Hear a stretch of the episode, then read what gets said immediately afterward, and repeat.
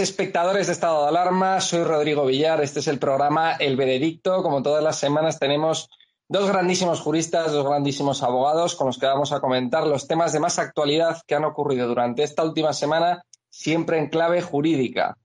Hoy nos toca hablar, por supuesto, de Irene Montero. Tenemos que hablar de esa constitución feminista que quiere, que quiere aplicar pues al parecer la Constitución de 1978 es machista, ¿no? Para ella. Tenemos que hablar de esto, tenemos que hablar de, pues, de la inhabilitación de Alberto Rodríguez, del Rastas, de Podemos, que, bueno, que no le quieren inhabilitar, se está jugando la inhabilitación. La mesa del Congreso del PSOE se está jugando la, inhabilitación, Merichel Batet.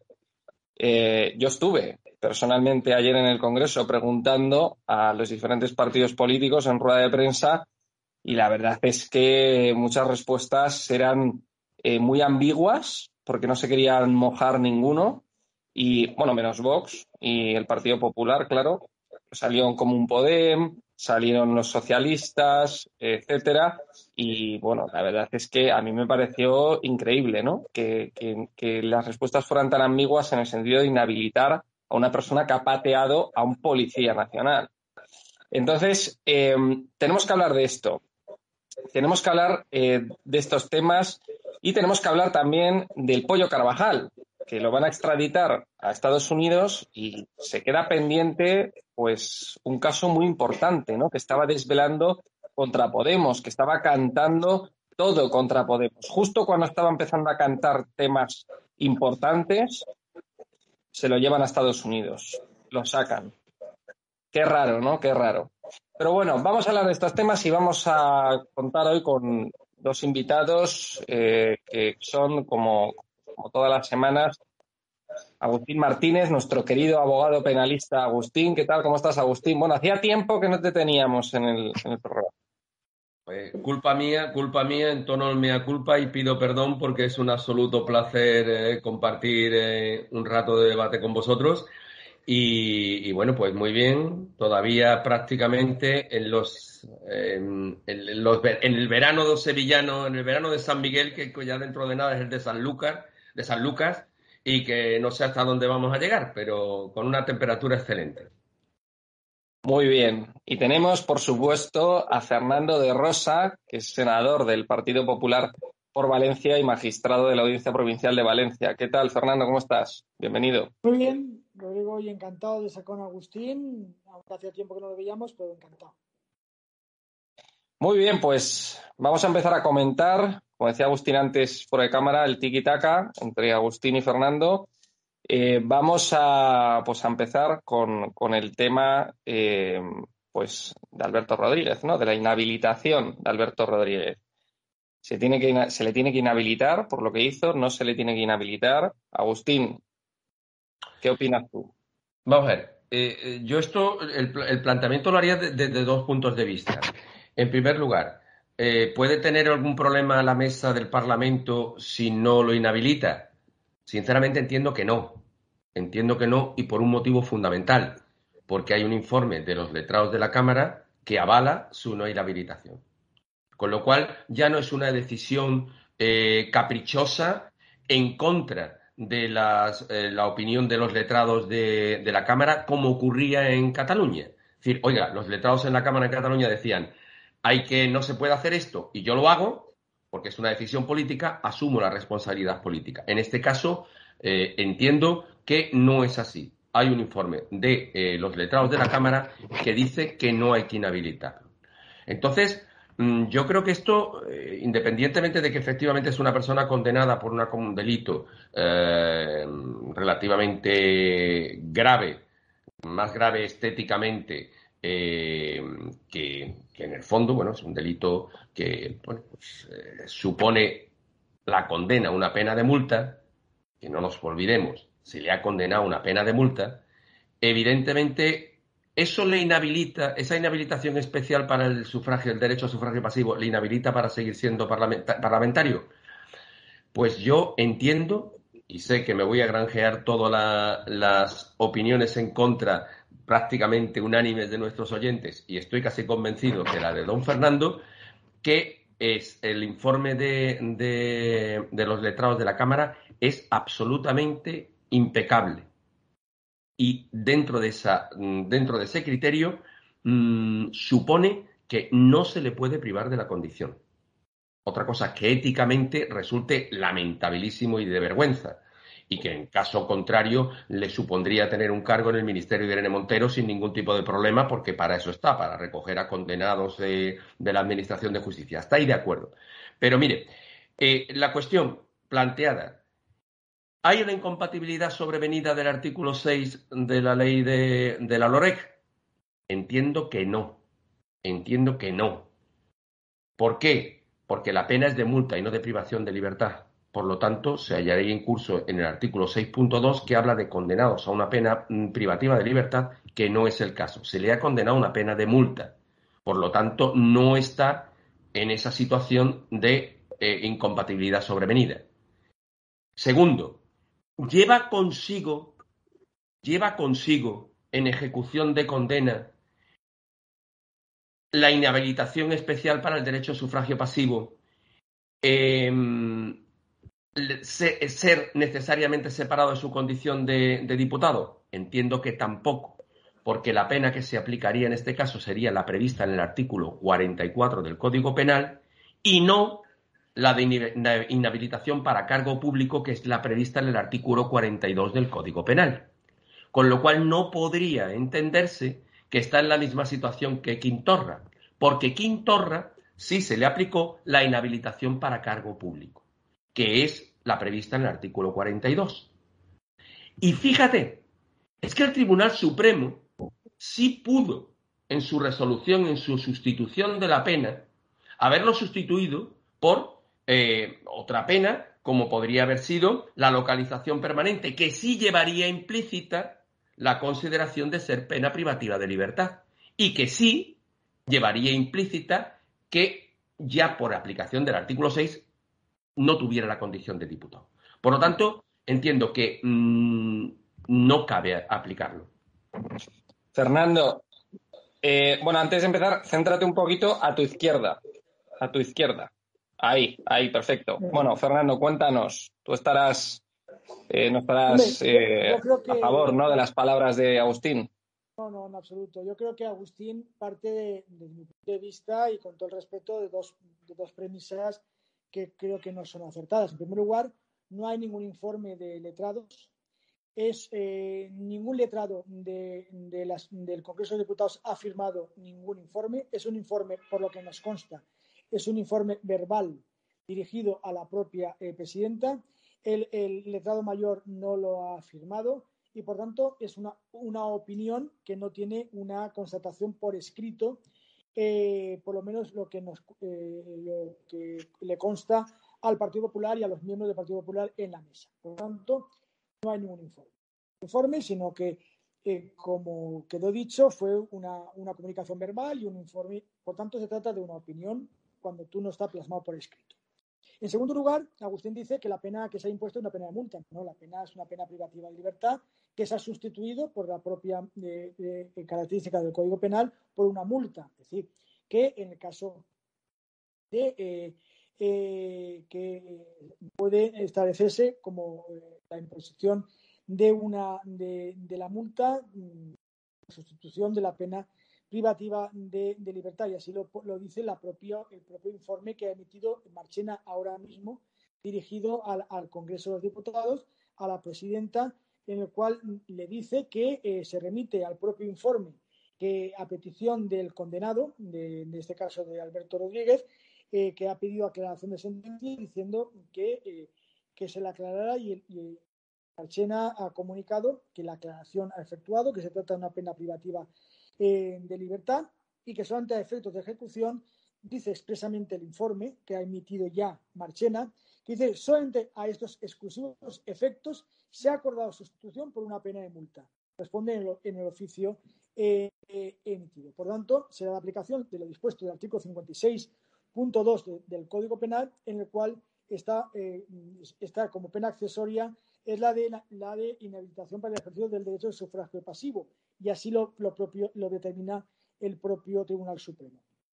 Yo creo que la función de la, de la mesa del Congreso de los diputados no es interpretar una sentencia, cuando el propio el mecanismo jurídico es el efectuado eh, y el propio condenado ha pedido una, es una eh, que, la sentencia eh, una aclaración, se le ha aclarado del tribunal, se dice que el propio tribunal considera que debe de aplicarse la, la, pérdida de condición durante 45 días de, de, diputado y en ese sentido es lo que le ha, le ha, contestado a, la señora Batet. Yo no creo que el Congreso tenga que interpretar o deducir que es una, de, una sentencia del Tribunal Supremo cuando el tribunal que la ha dictado ha dicho expresamente y ha solicitado.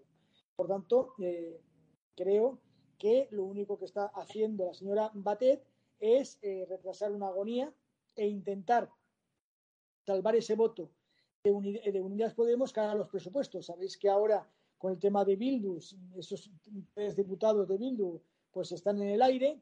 Esquerra ya veremos a ver eh, al final lo que exprime al gobierno y está amenazando o lo que hace Junts per Cataluña, por tanto, lo que está jugando, fíjate, con todo este enredo, es únicamente retrasar la cuestión a que se vaya al mes de, enero, que son vacaciones eh, eh, legislativas, se haya superado ya el tema de los presupuestos y por tanto en enero ya no habrá problema para inhabilitarlo porque ya su voto no, no, hará, no, hará falta. Fernando, ¿pueden inhabilitar a, a Batet? Eh, si Batet se niega a cumplir y, lo que diga el Tribunal Supremo, estaría incurriendo en una eh, delito de desobediencia. A, Carmen Forcadell se le hizo exactamente por lo mismo, ¿no? Ah. Allí sí que había un, informe expreso de la, firmado por los letrados del, del Parlamento de Cataluña, en el cual se decía que no, en fin, eh, que la postura de, de, Forcadell era contraria de derecho, aquí es que ningún letrado se ha atrevido, eh, que me consta, ¿eh? y, te lo digo porque me lo han dicho los propios miembros de la mesa del Partido Popular, que no hay ningún documento oficial que pueda determinar formalmente la opinión de los letrados. Vale, vamos, un, pero muy, muy pequeño el apunte, Agustín. Muy, muy pequeñito, vamos a ver. Claro, Fernando juega con ventaja porque él tiene directa línea con eh, el Parlamento y evidentemente, pues claro, si él dice eso, no voy a ser yo el que le quite la razón. Yo en este caso simplemente me baso en que Europa Press sí publica que ha tenido acceso a ese informe. Con lo cual estamos hablando de, eh, bueno, de un informe que, mm, que, se habla de un informe, además publicado está, de un informe, eh, vamos, el contenido es que yo he leído el informe. Por lo tanto, que ahora ese informe eh, tú me digas que no ha formado parte de la mesa, pues evidentemente tú lo sabrás, yo no te voy a decir lo contrario. Eh, en relación a eso, habría que hacer una disquisición muy importante y una valoración muy importante en relación a lo que se entiende por sustitución de condena eh, y exactamente fijar cuál ha sido la condena real, porque una vez que se sustituye, yo entiendo y, corrígeme si me equivoco, y seguramente me equivocaré, que la condena es la que realmente, a la que realmente se condena a la persona en, cuestión. A la ejecución. Es decir, la, la ejecución, no, el fallo. Es, el pago de una multa, sí, ya. Pero el fallo de la sentencia es clarísimo. El fallo de la sentencia lleva implícita la sustitución, con lo cual el fallo condena a una pena de multa. Mm, y la pena de multa, según el artículo 6 de la LOREC, no lleva implícita la incompatibilidad. Mm, es así de sencillo, eh, Fernando, tú lo puedes valorar. No estamos en ejecución de sentencia, estamos en el, en el dictado literal de la sentencia. Yo, te digo que, el informe que ha emitido el juez sentenciador. El, tribunal sentenciador dice que la sustitución es a efectos única y exclusivamente de ejecución de cumplimiento de la sentencia. Eh, yo te lo digo porque eso normalmente en los tribunales se hace así, yo te condeno y se hace eh, eh, a efectos de ejecución, no efectos de sentencia, de, condena, se realiza así. Haría, yo, evidentemente, la persona que mejor puede interpretar eh, las sentencias es aquella persona que las dicta. Y en este caso, sin duda, es el señor Marchena, que evidentemente es el que la ha dictado. Pero si te vas a la literalidad del texto, en la literalidad del fallo no se habla de efectos de ejecución. Y vuelvo a repetirte, tenía también la opción de haber entrado en la localización permanente que hubiese supuesto considerar una pena privativa de libertad y no lo hizo. Lo sustituyó por una pena de multa. Por lo tanto, eh, bajo mi criterio, eh, sería altamente discutible y lo cual generará que efectivamente eso acabe yendo al Tribunal Europeo de Derechos Humanos y habrá que ver cuál es la resolución que dicta al respecto. Bueno, de acuerdo, todo lo que quieras, pero el Tribunal Sentenciador es el que dicta la sentencia y el que aclara. Y le ha aclarado al propio condenado, le ha dicho, este es el criterio de ejecución. Por tanto, ni la mesa del Congreso es determinante para poder reinterpretar una sentencia cuando el tribunal sentenciador la ha aclarado. Totalmente. Desde el punto de vista sea erróneo o no, que vayan al Tribunal Europeo de Derechos Humanos, que vayan a la ONU o donde vayan y luego determinan, pero lo que no podemos es decir que como el Tribunal Supremo que ha dictado la sentencia y la ha aclarado diciendo eso está equivocado desde el punto de vista de la señora Batet o del señor Rodríguez o del señor Echenique, que son altos juristas, pues eh, vamos a darle la contraria a lo que dice el Tribunal Supremo. Por tanto, respeto a la sentencia del Tribunal Supremo. Resulta obvio y no me cabe la menor duda que no me cabe la menor duda de que inmediatamente van a hacer efectivo la resolución. Eso está clarísimo una vez aclarado. Vamos a continuar con un tema que yo creo que va a ser un tema en el que vais a estar más de acuerdo, que es el, tema de la constitución feminista que, que, quiere pues aplicar Irene Montero. Irene Montero sueña con hacer una constituyente en la que se construya una constitución, como dice ella, más igualitaria y más feminista. Pero claro, la constitución de 1978 ya dice ¿no? que todos somos iguales ante la ley, ¿no? sin, sin, perjuicio de tu género, raza, sexo, etcétera, ¿no? Entonces, eh, Fernando, cuéntanos, ¿a ti qué te parece esta nueva salida de Irene Montero? Explícale, eh, yo quiero que yo quiero, si nos ve algún día en, este programa, yo quiero que le expliques la Constitución de 1978, que ya, ya, ya, ya equipara, ¿no? Al hombre y a la mujer, no lo pone a ninguno por encima del otro, ¿no? Es que el artículo 14 de la Constitución es clarísimo. Es la igualdad absoluta. Es que decir que una, que una Constitución es machista es como decir que a ver, ¿cómo decirte? Que, que, que, que el burro lee, ¿no? Una constitución no es machista o no, son sus artículos que nos determinan, ¿no? Por tanto, la señora Montero, que aparte de lo único que va a aportar es esos cambios gramaticales de ellos, ellas, ellas, eso es lo que le gusta. Pero fíjate, aparte de la broma, Rodrigo, lo que ellos están deslegitimando la Constitución del 78. Están todo el rato atacando la Constitución del 78, que si es machista, que si no recoge derechos, que va contra la LGTBI, que la, eh, eh, que, la Constitución es del régimen del 78. Ellos, cada una de las manifestaciones de Podemos y del sanchismo radical, no del PSOE histórico, sino de ese sanchismo tutti frutti que tenemos ahora, pues ellos lo que quieren es modificar la Constitución y están constantemente intentando que los ciudadanos nos saquemos la píldora de que tenemos una Constitución mala que tenemos una constitución machista, que tenemos una constitución contra los trabajadores, que tenemos una constitución cuando es una constitución que ha regido nuestros derechos fundamentales durante 40 años, que nos ha permitido la democracia en este país. Por tanto, eh, la idea, Rodrigo, y, y, no nos equivoquemos de, objetivo, es cargarse la constitución. Fíjate cómo se le escapó al propio Iván Redondo hace, creo que en la, en la entrevista con Jordi Évole, que dijo que la pretensión de, Pedro Sánchez es un referéndum constitucional, es cambiar la constitución. Pero cambiar la constitución al hilo de que si se es machista, que si es que no tal, no sé qué, para cambiar el modelo de Estado, el, modelo de las autonomías, hacer, ahora quitar la inviolabilidad a su majestad el rey. Eso es lo que verdaderamente quiere eh, esa modificación. Por lo tanto, no caigamos en las trampas, porque Irene Montero es eh, sus expresiones son absolutamente risibles. Nos podemos reír de que es ridícula, pero eh, las intenciones no son ridículas. Las intenciones van a cambiar la Constitución. Y por último, ahora en el Congreso del PSOE en Valencia se ha creado la Secretaría de la Reforma de la Constitución y de, los Derechos Fundamentales, que lo va a llevar el ínclito nuevo Rasputín, señor Bolaños, ¿no?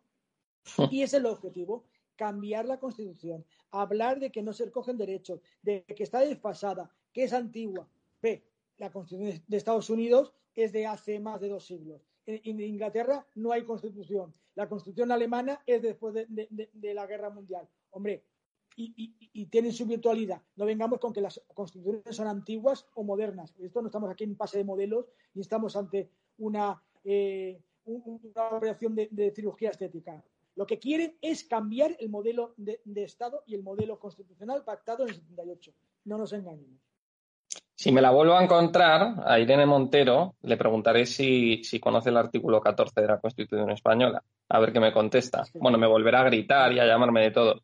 Eh, Agustín. Te, llama la, facha, como nos llama a todos. Sí, sí, totalmente.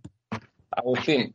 Pues, eh, pues tengo que coincidir en este caso con Fernando sin ningún género de duda aquí por, y, utilizo la palabra género porque realmente es ahí donde está buena parte de, la clave de toda esta historia.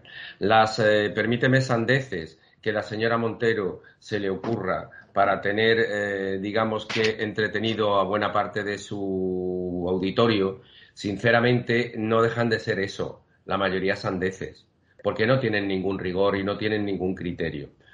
Claro que se puede modificar la Constitución, pero si es que es que el problema, el problema que el problema que esta señora plantea o que la reforma constitucional del señor Bolaños o que quiere plantear el PSOE plantean de modelo de Estado es que la Constitución lo permite. Claro que la Constitución tiene que ser modificada y es modificable y se puede modificar en todos los términos que se pretenda modificar. El problema es que con una serie de mayorías cualificadas que exigen que sea buena parte, no solamente el grupo mayoritario en un momento determinado, sino buena parte del Estado la que decida modificar el mismo. Por lo tanto, por supuesto que es perfectamente legítimo que se plantee no ya la sandez de una constitución feminista, porque las constituciones deben ser igualitarias y deben defender los derechos de todos, de todas, por lo tanto, no se trata de todos y todas. No se trata de. Y de todos incluso. Y de todos incluso. Claro, eh, es que no se trata de hacer prevalecer a alguien sobre alguien, en ningún caso. Pero es que, por ejemplo, habláis del artículo 14. Y si hablas del artículo 14, ¿sabes lo que te va a decir la señora? no te va a decir nada porque va, van a alegar eh, ya esa contestación que os están dando sistemáticamente cuando os presentáis en el eh, hacer las ruedas de prensa, que resulta francamente, francamente ridículo. No, yo le pregunté si condenaba la violación a una mujer en Cataluña y me dijo que condenaba el fascismo. Y yo, y yo pensando, pues vale, yo también. ¿Qué hora tienes? Hace buena, está, está lloviendo. sí, sí, sí, totalmente. Porque además no la puede sacar el discurso. Pero, pero ella, pero fíjate, el artículo 14 para, e, para, para Irene Montero habría que reformarlo. Claro que habría que reformarlo. Porque te va a indicar que todos somos iguales sin hacer discriminación en relación a sexo. No, olvídate, el sexo ha desaparecido. En la nueva sociedad es género. Género, sí. Es el género. Y el género, claro, supone que cualquiera se levante por la mañana y decida que hoy soy señora, hoy soy señoro, hoy soy mariposa y hoy soy un geranio. Claro, porque estamos hablando del género. Entonces, te autodeterminas, te autodeterminas. Y, y, los martes soy señora, pero los jueves soy señor. ¿Y por qué no? ¿Por qué no puede haber esa, esa, esa eh, cambio de género sobrevenido, aplicando lo que estábamos hablando anteriormente. Por lo tanto, efectivamente, yo creo en el cambio de constitución, yo creo que se puede plantear un cambio de, situación, yo creo que el país no es el país del 78, este país ya no es exactamente el mismo, ha cambiado y hay que darle solución a ese cambio. Y hay que, pero, pero para eso está la Constitución. Agustín se nos pone progre. Agustín se nos pone progre. No, pero, pero es que yo creo que evidentemente eh, Fernando ha hecho una alusión a, que, a, las constituciones y su antigüedad. Y es cierta, pero se le olvida decir que también se han ido modificando a lo largo del tiempo. Y que se han, las y enmiendas. y ha habido, y ha habido, y ha habido cambios. Y en, y en este país va a haber cambios y los tiene que haber. Sí, pero los cambios, por ejemplo, en la Constitución de Estados Unidos eh, se realizan sobre una base que esa base no se toca. Es decir, son enmiendas que se hacen sobre una base que ya, ya existente. Esa base no se toca, no se, no se configura, o sea, no se, no se reconfigura. Entonces ahí está el problema, ¿no? De todas maneras, si me permite, Agustín, un minutito. Eh, la Constitución es suficientemente flexible, la española, para poder ir adaptando todos los cambios de la sociedad. Eh, eh, ha visto, hemos visto cómo la Constitución española se ha pronunciado sobre temas tan importantes como el aborto, sobre temas tan importantes sobre matrimonio identitario del mismo sexo, y ha ido adaptándose. Por tanto, yo creo que en materia de derecho la Constitución y el artículo 14 es suficientemente sólido para poder reinterpretar que a través de la legislación ordinaria podamos avanzar en derechos y modificar. A mí lo que me da miedo es abrir el melón de la Constitución porque no estamos hablando de reconocimiento de derechos, estamos hablando de cambio del modelo de Estado. Y es lo que pretende el gobierno. Por lo tanto, yo no soy partidario de ningún cambio, ninguna reforma constitucional, porque entraremos en aquello en, que no, en, lo que va a desatar un grave problema identitario en España. El tema de los derechos fundamentales, se hemos visto como, los matrimonios homosexuales se han reconocido, ahora se pronunciará sobre la eutanasia, se pronunciará sobre el aborto, se pronunciará sobre derechos, por ejemplo, la, la prisión previamente revisable, lo ha dicho la Constitución. Hemos ido adaptándolo, reinterpretando la Constitución en atendiendo los avances de los derechos sociales, de los cuales unos yo puedo estar de acuerdo y otros no puedo estar de acuerdo. Pero la Constitución está ahí. Lo que no voy, quiero fiarme de que la pretensión sea cargarse en este país el modelo de Estado y el modelo de estructura territorial, dando a Cataluña eh, una identidad diferenciada a lo que mi comunidad valenciana o la de Andalucía. No estoy dispuesto ya a pasar por ahí. Vamos a continuar. Em, tenemos que comentar el tema del pollo Carvajal. ¿Qué opináis de este tema? Ahora se lo llevan justo cuando estaba cantando. Em, quiero que hagáis pues rápidamente una, valoración de, todo este asunto. Agustín. sinceramente, sinceramente, sé poco de este tema. Sé poco de este tema porque, porque, porque la verdad, no, no estoy muy al cabo de la calle en relación a la situación de este señor. Pero sí que, sí que me sorprende, sí que me sorprende que eh, cuando existe un procedimiento judicial, eh, si tú tienes un procedimiento judicial en el que está en curso en este país, el primer procedimiento que debe resolverse, independientemente de la causa de, eh, extradición, debe ser el que tienes en este país. Mm, yo no, sinceramente lo desconozco. No sé si Fernando lo sabe mejor. Si existe un procedimiento contra, contra el señor Carvajal en este país. Si no existe un procedimiento contra el señor Carvajal, mm, parece que evidentemente si hay un procedimiento de extradición, tú no lo puedes retener por el mero hecho de considerar que puede ser testigo en un determinado procedimiento. Tendrías que extraditarlo y utilizar los mecanismos que existen a la hora de, cooperación judicial entre Estados para que solicitar que declaren los términos que sean sobre los procedimientos que tú consideres que puedan estar en los que pueda participar y de los que pueda aportar luz en su condición de testigo. Por lo tanto, eh, entiendo que la, disyuntiva es, ¿hay algún procedimiento en España contra el señor Carvajal? Si lo hay, hasta que no se dilucide, no se le puede extraditar. Si no lo hay, debe extraditársele y a partir de ahí utilizar la cooperación judicial. Fernando. Totalmente de acuerdo. Es decir, nosotros tenemos que cumplir el tratado de extradición con Estados Unidos. El, señor Carvajal ha sido detenido eh, para ser entregado a, por una orden de detención de Estados Unidos.